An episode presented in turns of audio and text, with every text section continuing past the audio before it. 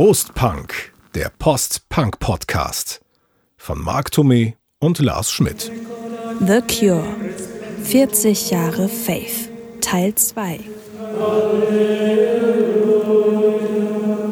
Und da sind wir wieder zurück mit unserem Cure Podcast Folge 2, 40 Jahre Faith, das Finsteralbum von The Cure, das wir ja schon in unserer ersten Folge abgehandelt haben. Jetzt widmen wir uns den poppigen Songs der Band. Und Mark fängt gleich an, seine Probleme, die er so mit dem Kiss Me, Kiss Me, Kiss Me Album hat, zu erzählen.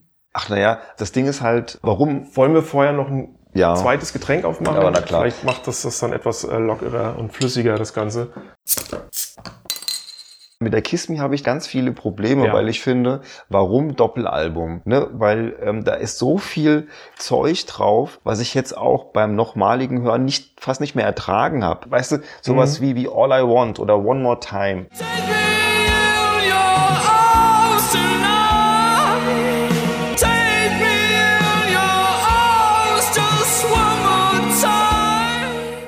Das sind noch so die ersten Songs, wo die Stimme von Robert Smith mir tierisch auf den Sack geht. Weil das war früher irgendwie noch ein bisschen angenehmer alles. Ich meine, er hat ja eine sehr signifikante Stimme, aber dieses Geheule, ja, dieses, die, die, die, dieses Katzengejaule, was da teilweise irgendwie aus ihm rausplatzt, das finde ich auf der Kiss Me echt wirklich schwer zu ertragen. Da sind ein paar sensationelle Sachen drauf. Just Like Heaven ist einer der groß, äh, großartigsten Popsongs, die die gemacht haben. Why Can't I Be You finde ich auch immer noch klasse. Hot Hot Hot finde ich auch gut. Selbst Catch mag ich ganz gerne. Like Cockatoos finde ich zum Beispiel auch gut. Aber dann ist halt viel Zeug dabei, wo ich denke so, warum müsst ihr da ein Doppelalbum draus machen? Mhm. Ja, also das, das, das, das, das ähm, sprengt die Grenzen und es macht das Album dadurch nur noch mittelprächtig, weil du dich nicht auf zehn geile Songs irgendwie beschränkt hast, sondern weil du viel Füllmaterial da angestaut hast. Also ich persönlich finde gerade, also du hast ja gesagt, Why Can't I Be You und Hot Hot Hot, findest du gut. Ich finde ich finde sie nicht gut, weil mich haben vor allem damals, als ich die gehört habe, diese Bläser komplett abgeturnt. Aber ähm, das ist auch wieder so ein, so muss man wieder vor diesem zeitlichen Hintergrund sehen. Ich meine, das Album ist von 87 und ist im Prinzip genau in der Zeit entstanden, als ich Cure für mich entdeckt habe. Und zu dem Zeitpunkt kannte ich halt sowas wie Forest und Boys Don't Cry und äh, ich glaube Close to Me und dann war es aber auch schon im Osten irgendwie schon Ende der Fahnenstange. Aber das hat gereicht, um zu sagen, ey, das muss eine geile Band sein, also weil die Songs sind so geil. Dann kam halt dieses Album raus, dann kam glaube ich zuerst Just Like Heaven Ich meine, aus wäre die erste gewesen, aber ich weiß es nicht genau. und, und das hat natürlich auch meinen Geschmack getroffen. Es war natürlich deutlich poppiger als ein Boys Don't Cry zum Beispiel, aber so, es hat ja auch diese unterschwellige Melancholie und sowas und das hat mich hat halt ja auch total angesprochen. Ne? Und das war natürlich ein Grund mehr zu sagen, oh, Cure, geil. Und dann kam Why Can't I Be You und Hot Hot Hot und ich habe gesagt, was soll der Scheiß? Warum benutzt ihr denn Blasinstrumente? Und da gibt's ja noch mehr Songs auf dem Album, die so irgendwie so, so, so ja, fast schon jazzig klingen, würde ich sagen. Und Ja, so Icing Sugar oder sowas, wo du Ja, dann auch und das äh, hat's für mich dann auch- schräges Saxophon hörst. Also das hat für mich das Album auch von Anfang an sehr schwer konsumierbar gemacht. Und ich finde jetzt, als ich es mir nochmal angehört habe, finde ich, klingt es auch wie so ein typisches, mittelmäßiges, nicht gut gealtertes 80er-Jahre-Album. Ja, also auch das kann ich unterschreiben. Das war die erste Cure-Platte, die ich mir gekauft habe. Das lag daran, als ich angefangen habe, Cure zu hören, war das gerade das aktuelle Album der Band. Ähnlich wie bei mir. Dann habe ich es mir halt gekauft und ich war auch ein bisschen abgeturnt irgendwie. Also ich hatte mir ja die Compilation ähm, Standing on the Beach hatte ich mir überspielt und da sind ja wirklich, okay, es ist eine Single-Compilation, klar, aber da sind halt wirklich Hits, Hits, Hits drauf. Mhm. Und das war so das Bild, was ich mir von Cure gemacht habe. Und dann hörst du dir das an und dann denkst du so, pff, also irgendwie schon der, der Opener, ja, ähm, The Kiss, ja, es ist relativ finster und ja, es ist auch irgendwie nicht so ganz übel, aber es ist alles irgendwie sehr sperrig. Ähm, ich komme da nicht so richtig rein. Mir fehlen irgendwie so die wirklich guten Melodien. Ja, ich meine, Just Like Heaven lassen wir mal komplett außen vor, weil es einfach ein tolles Ding ist. Wie gesagt, auch Catch ist irgendwie ganz schön. Ich muss Ähm, ja auch gestehen, dass ich diese, diese Balladen, also du hast in One More Time so als, als Negativbeispiel genannt, aber das ist wahrscheinlich auch einfach, weil damals, äh, oder als ich es dann zum ersten Mal gehört habe, viele kannte ich ja dann erst, äh, habe ich, äh, oder dann ja erst nach der nach der Wende Anfang der 90er gehört habe, sowas wie Only Tonight We Could Sleep oder so, fand ich dann auch toll. Das finde ich übrigens gar nicht schlecht, aber weil da, da jault er auch nicht so. Also es gibt da auch eine, es gibt da auch eine klasse Unplugged-Version von. Mhm. Also das, das, das geht schon. Das sind schon ein paar ganz gute Songs drauf, aber ich finde so, insgesamt ist das auch wirklich eher eine der schwachen Cure-Platten und das ist auch eine, die ich mir so privat irgendwie selten angehört habe und die ich mir auch jetzt nicht anhören mag. Also ich habe mich jetzt nochmal mehr oder weniger durchgequält. Und dann der große Durchbruch, der kam ja dann eben mit der Disintegration. Genau. Und da wollte ich eigentlich vorhin hin. Wir sind schon wieder viel zu weit abgeschweift, wo du nämlich diese, diese, diese Spielzeiten der Platten irgendwo genannt hast. Und das ist genau das Problem, was ich irgendwie mit Cure hab dann eben eigentlich schon auf der Kiss Me, noch mehr auf der Disintegration. Die Songs sind mir zu lang. Und es ist auch immer irgendwie Ausschuss dabei. Und das, das stört mich irgendwie so. Also ich will überhaupt gar nicht irgendwie über das Album ablästern. Ich habe das damals 1989 habe ich das. machen. Nee, ich habe das 89 habe ich die live gesehen auf der Lorelei. Da waren die Opener, äh, nicht Opener, da waren die ähm, der, Headliner. der, der Headliner. Das ging dann los und die hatten dann so eine tolle Lightshow, das blinkte überall so und dann geht so dieser Plain-Song los, ne? Mit diesen, mit diesen flirrenden Synthes und dann bam ging das Ding los und das war natürlich schon beeindruckend, ne? So diese, diese Synthi-Wand, die dich dann Ja. da irgendwo trifft und dann geht es ja weiter. Sie haben dann, glaube ich, die ersten vier Songs vom, vom, vom Album gespielt, also Pictures of You, dann Close Down, dann den Love Song und sind dann halt so ein bisschen abgedriftet eben in, in ihre Klassiker. Und habe aber dann immer wieder mal auch einen Song gespielt aus der Disintegration. Ich war total begeistert, hängt aber damit auch zusammen, dass dieser doch relativ eintönige Sound von der Disintegration dann immer wieder von den Hits auch mal unterbrochen wurde. Weil, wenn du dir die Platte nämlich an sich anhörst, ich finde wirklich, dass die dann gerade so nach den ersten vier, fünf Songs schnell langweilig wird. Ich bin da etwas gnädiger. Ich habe das Gefühl, für meinen Geschmack fängt sie nach dem achten Song, also nach Prayers for Rain, fängt sie an, irgendwie ein bisschen zu nerven. Also das Titelstück Disintegration selber, Das ist gut. das ist auch nochmal gut, Ja. aber ansonsten ist, und es sind ja zwölf Songs insgesamt, kannst du danach, kannst eigentlich ausmachen. Und ich habe jetzt nämlich nochmal belesen, und zwar wie viele andere Zitate, die hier vielleicht schon äh, angeklungen sind, von der Band, die stammen alle aus dem Buch Schattenwelt von Dave Thompson, was wir hier auch uneingeschränkt empfehlen können. Ja. Da hat nämlich, jetzt muss ich mal kurz nachlesen, der Produzent, wie heißt der denn? Irgendwo habe ich mir seinen Namen aufgeschrieben. Dave Allen. Dave Allen hat gesagt, die Songs handeln ja größtenteils vom Älterwerden. Das ist ja in dem Jahr ist, ist, ist Robert Smith ja 30 geworden und das war für ihn wohl ein ziemliches Problem und äh, deswegen dreht sich eben der Großteil des Albums um dieses Älterwerden und so weiter, alles was damit zu tun hat. Und wie gesagt, der Produzent hat gesagt, man wollte deswegen eine einheitliche Gedankenstrecke schaffen, hat er es genannt. Und deswegen klingt die Platte so wenig abwechslungsreich. Das hat er sogar zugegeben. Ja, also das ist ja auch alles in, in Ordnung und ähm, aber wenn's, wenn man es wieder mal gegenüberstellt, äh, wenn man die Disintegration der Faith gegenüberstellt Mhm. oder der Pornography, wo ja immer Robert Smith selber ja diese Verbindung immer wieder zieht, wobei ich die gar nicht so sehen kann. Aber das ist doch auch irgendwo so, dass du eigentlich eine, eine Stimmung hast, die sich auf ein komplettes Album irgendwie überträgt. Also ich finde die Pornography, die 17 Seconds, die Faith, das sind alles drei Alben, die kann man durchaus als Konzeptalben be beschreiben. Aber einfach dadurch, dass A, finde ich, das Songwriting interessanter ist, dass B, die Songs kürzer sind und dass weniger drauf sind, macht diese Alben einfach irgendwo spannender. Ja. Als wenn du das immer Gleiche so ausdehnst. Also Die Spannungskurve ist eine ganz Ja. andere.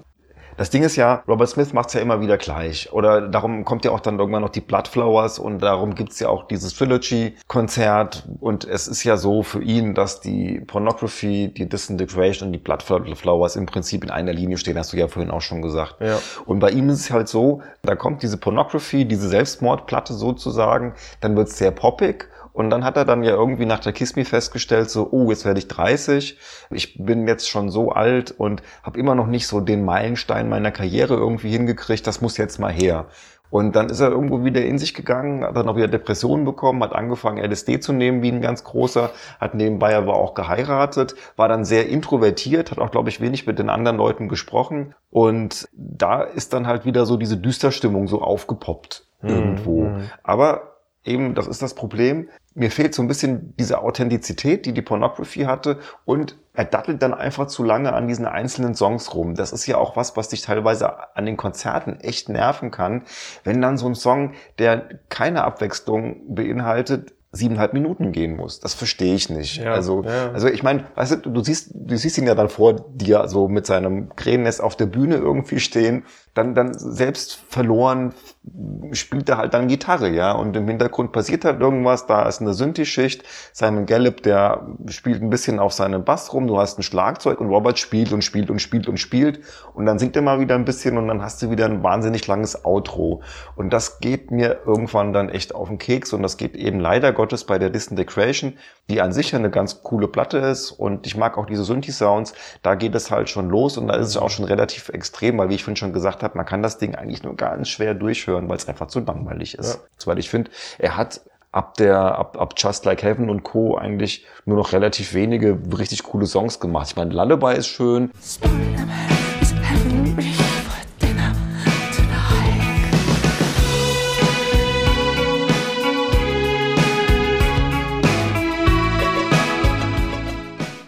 Pictures of You ist schön, Love Song ist gut, ja, auf jeden Fall.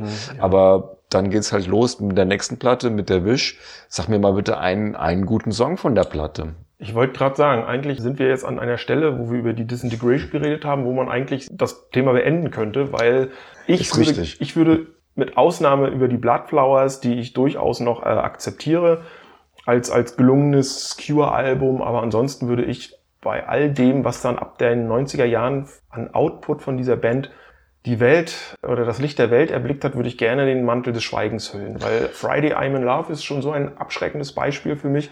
Das habe ich damals, ich habe ja noch in Stralsund gewohnt, bei NDR 2, dem dortigen Dudelfunk im Vormittagsprogramm gehört. Und das war für mich dann, wo ich gesagt habe, so jetzt ist Schluss.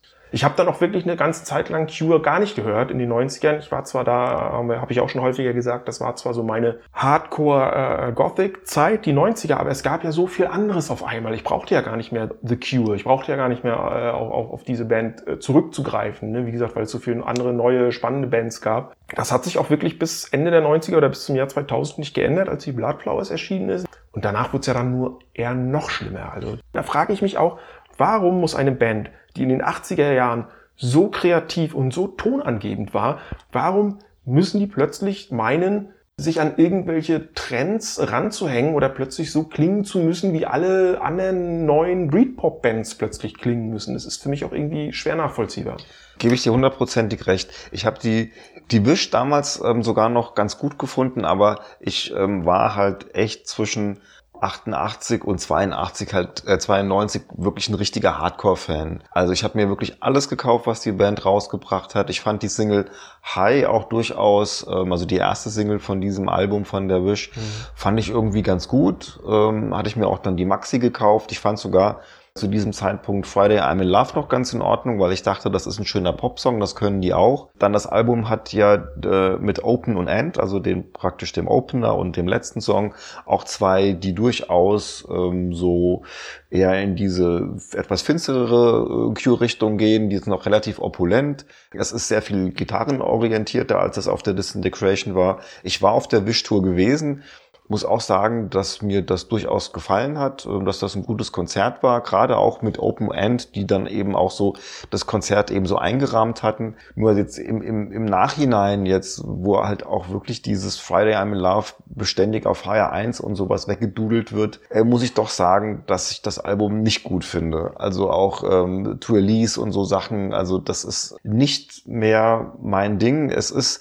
auch noch nicht mal irgendwie ein cooles Songwriting. Man könnte ja sagen, okay, die sind halt jetzt Pop und hast du vielleicht nicht mehr so den Draht so. Nee, die Platte ist einfach eben nicht sonderlich gut, ist nicht sonderlich gelungen.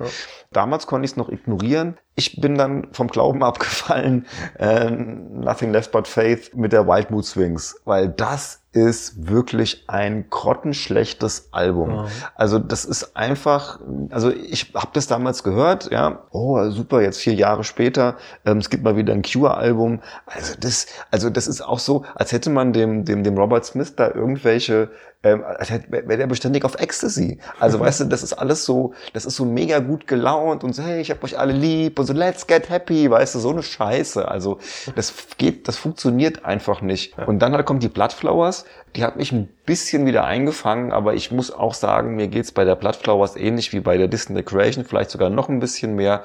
Zu viele Songs, Songs zu lang, zu eintönig und es ist nicht ein Song drauf, von dem ich sagen würde, 39 vielleicht, Floodflowers ist vielleicht auch ein ganz guter Song. Ja, da kann ich mich jetzt doch irgendwie ein bisschen drauf Last Day of eingrooven. Summer finde ich noch ganz gut. Last day of summer never felt so old.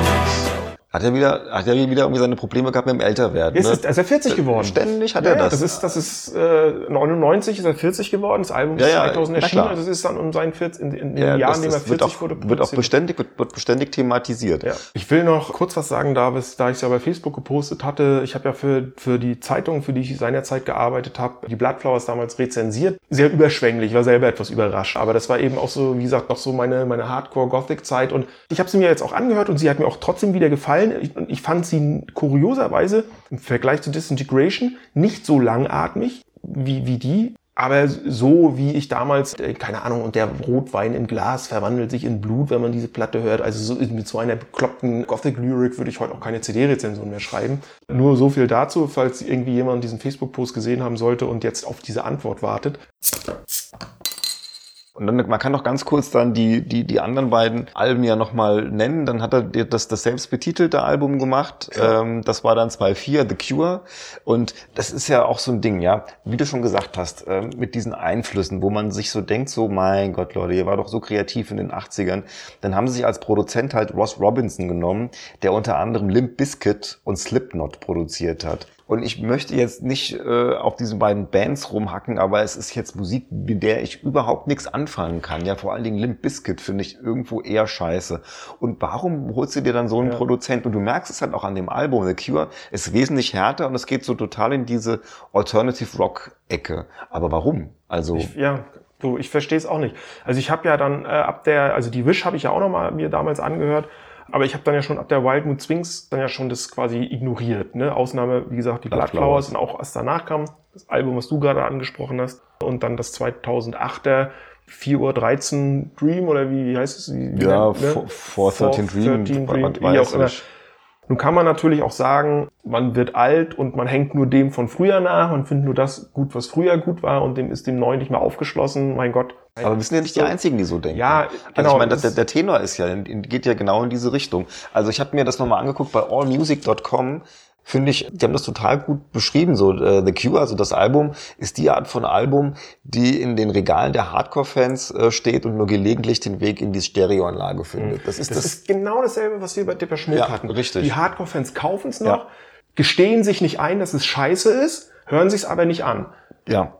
Und als ich mir das jetzt nochmal angehört habe, ich kannte die Platte. Ich habe die auch äh, mir damals, ich habe sie mir tatsächlich sogar gekauft als MP3-Download, weil ich so ein Komplettist bin. Aber ähm, ich habe die mir wirklich, wie das Du hier bist in dieser... also auch einer von denen. Ich habe tatsächlich also die The Cure und äh, die 413 Dream, die habe ich beide als ja für 9,99 Euro. Also bis zur Bloodflowers habe ich sie alle tatsächlich noch haptisch. Also die Ja. habe ich auf Platte oder auf CD, dann aber auf seit ab der Wild Mood Swings auch keine Maxis oder nix mehr gekauft.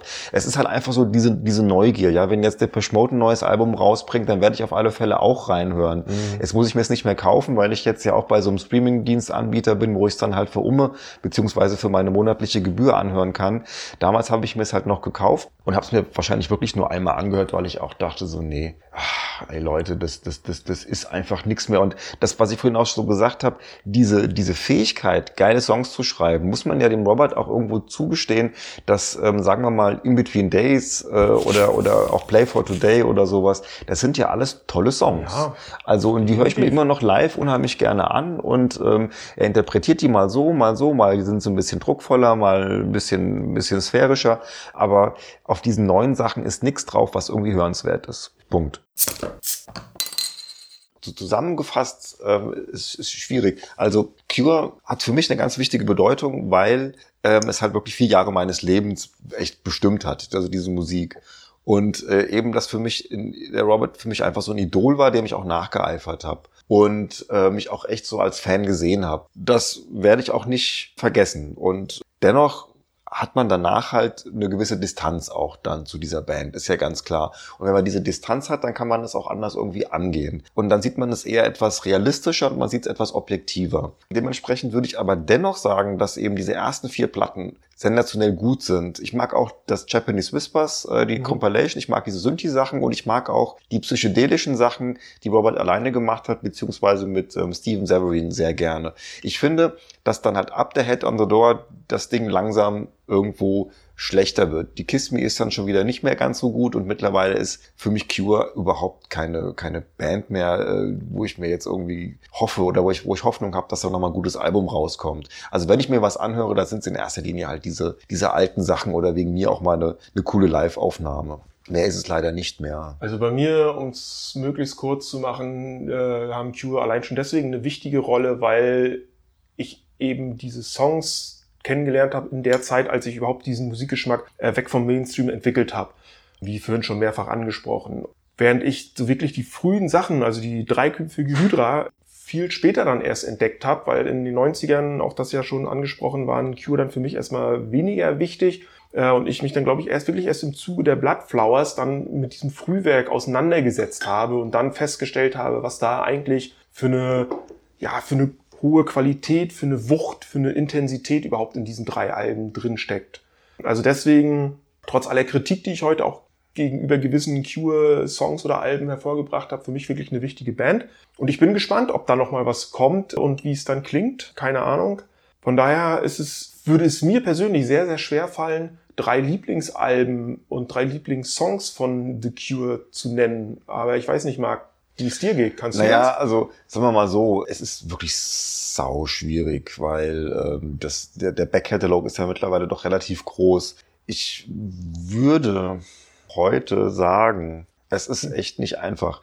Ich schwanke so ein bisschen zwischen, äh, also ich habe, ich hätte vier. Ich schwanke so ein bisschen zwischen der Three Imaginary Boys, der Faith, der Pornography und ich bin großer Fan von der The Top. Ich würde aber, weil ich The Top nicht unbedingt als ein reines Cure-Album sehe, dann doch eher die anderen ähm, drei nehmen. Wobei es mir sehr leid tut für 17 Seconds, aber mhm. ich würde vielleicht doch die Faith und die Pornography und ähm, die, die Three Imaginary Boys dann so zu meinen Favoriten machen. Jetzt sagst du und dann überlege ich mir in der Zwischenzeit, welche Songs ja, ich also dann am besten Mir fällt finde. es genauso schwer und deswegen werde ich jetzt sagen, ähm, ich nehme die, die Boys Don't Cry, auch wenn sie jetzt kein reguläres Album in dem Sinne ist, einfach weil es die erste Cure-Platte, Schrägstrich Kassette war, die ich besessen habe und die damals wirklich, ob im Auto, ob auf Partys, ob überhaupt äh, rauf und runter lief. Dann aus demselben Grund Head on the Door, weil sie auch eben super abwechslungsreich ist. Und an dritter Stelle würde ich dann auch die Faith wählen, weil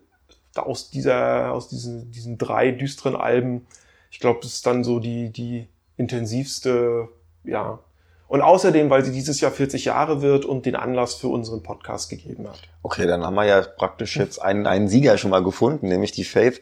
Und äh, drei, drei Singles noch, die ich ähm, ganz toll finde. Ähm, das ist zum einen Jumping Someone Else's Train. Ich finde, das geht einfach unheimlich gut ab. Und das ist nicht mehr ganz so dieses Punkige, ja. sondern es hat schon diesen typischen Cure-Style. It's always the same, you're jumping someone else's train.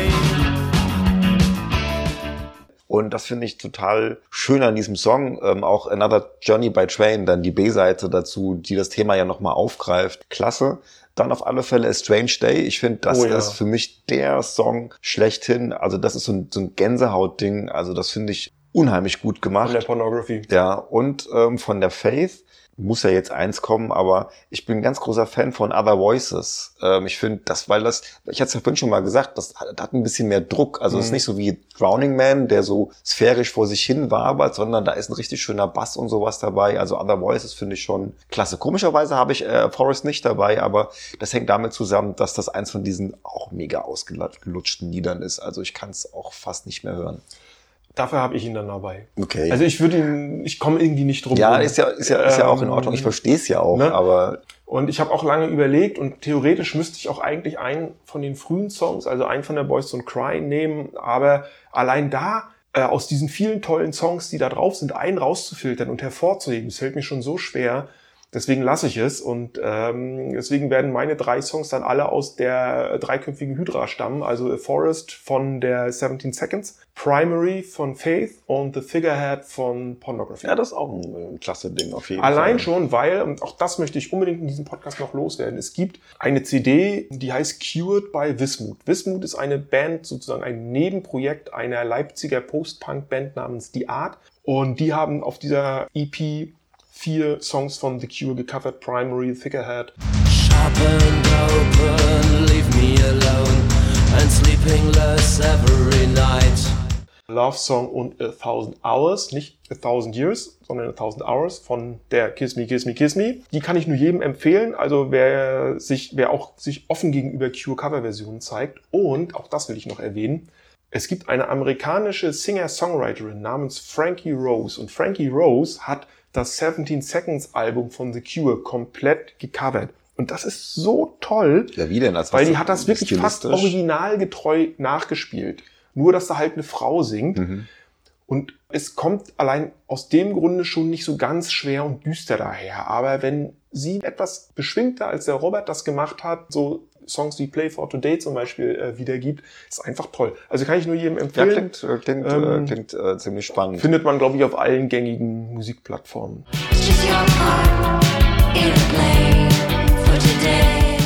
Ja, vielleicht noch mal ein Wort, weil wir die haben, wir haben ein bisschen. Und in unserer Playlist werde ich das auch das, ja, sehr gut. dann Ähm, äh, wiedergeben. Wir haben, die 17 Seconds kam ein bisschen kurz Die heute kamen bei ein bisschen kurz, ja. Weil äh, es ist natürlich ein, ein Quantensprung gewesen von der von der Three Imaginary Boys beziehungsweise Boys Don't Cry zur zur 17 Seconds, weil das ja eben von diesem Post-Punk Pop Punk-Dings ähm, dann halt in diese, die, diese typische Cure-Richtung ging. Und ich finde es total spannend, äh, was sie sich damals erlaubt haben. Also ich meine, sie hatten ja damals noch einen, einen, Keyboarder dabei, den Mathieu Hartley. Der wollte auch immer mehr noch mit Keyboards machen und Robert wollte das nicht, warum der dann auch dann äh, wieder gegangen Und das ist. war ihm zu düster. Der wollte das nicht so. oder wollte mehr Flächen auch Mhm. haben, wollte auch die, die Keyboards ein bisschen mehr im Vordergrund und sowas. Aber ich finde, genauso wie es gelaufen ist auf der 17 Seconds, ist das klasse. Und was die da so sich erlaubt haben, sind halt diese ganzen Skits und diese, die, dieses, äh, weißt du, so diese Skizzen, die da teilweise drauf sind. So Weißt du, dieses, wo- dieses Intro, das, das, das, was dann so langsam ausnudelt Mhm. und so. Also ähm, es ist ähm,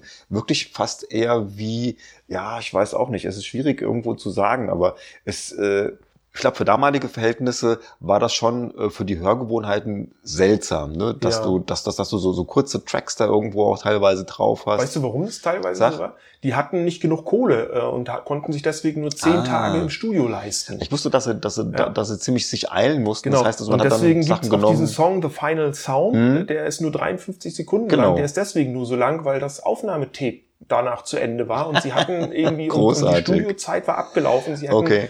Die hatten eben keine Zeit, nochmal eine neue Kassette zu besorgen und es nochmal neu aufzunehmen. Also- Deswegen, also- der klingt ja auch so abgehakt. Ja, ja. Das meine ich ja. ist ja nicht irgendwie ausgeblendet aber ich oder finde aber so. trotzdem cool, dass es, dass es draufgenommen Ja. haben. Ich meine, du hättest ja auch eine EP draus machen können oder sowas, aber ich finde, das passt aber unheimlich gut zu diesem Ja, Album. das ist- 1980 waren The Cure äh, auf Deutschland Tour als Headliner schon und Vorband war Abwärts. Ach komm. Abwärts hatten wir ja in unserem Ja, ja. vergangenen äh, Hamburg-Podcast größer beleuchtet. Damals passte das ja stilistisch eigentlich auch ganz Ja, gut logisch, zusammen. klar. Und Abwärtssänger Frank hat dann über The Cure gesagt, drei nette Typen, bei denen man sich ständig fragte, warum sie sich nicht gleich aufhängen. Ja, es war diese Phase gewesen, Genau, dann, ne? so ja, diese, dieses 80er Das war die Jahre 17 Ding. Seconds. Und da musst du dir überlegen, Tour. dann, und dann kommen ja noch die beiden noch schlimmeren Alben, kommen dann halt hinten ja. drauf. Und Ja. wenn du dann immer jeden, jedes Jahr äh, mit noch düsterer Musik dann tourst und du bist ja ständig von dieser Musik begleitet, dann kann man sich das schon gut vorstellen, dass der Robert dann irgendwie 82 gesagt hat, so jetzt äh, ist Schluss, jetzt springe ich aus dem Fenster.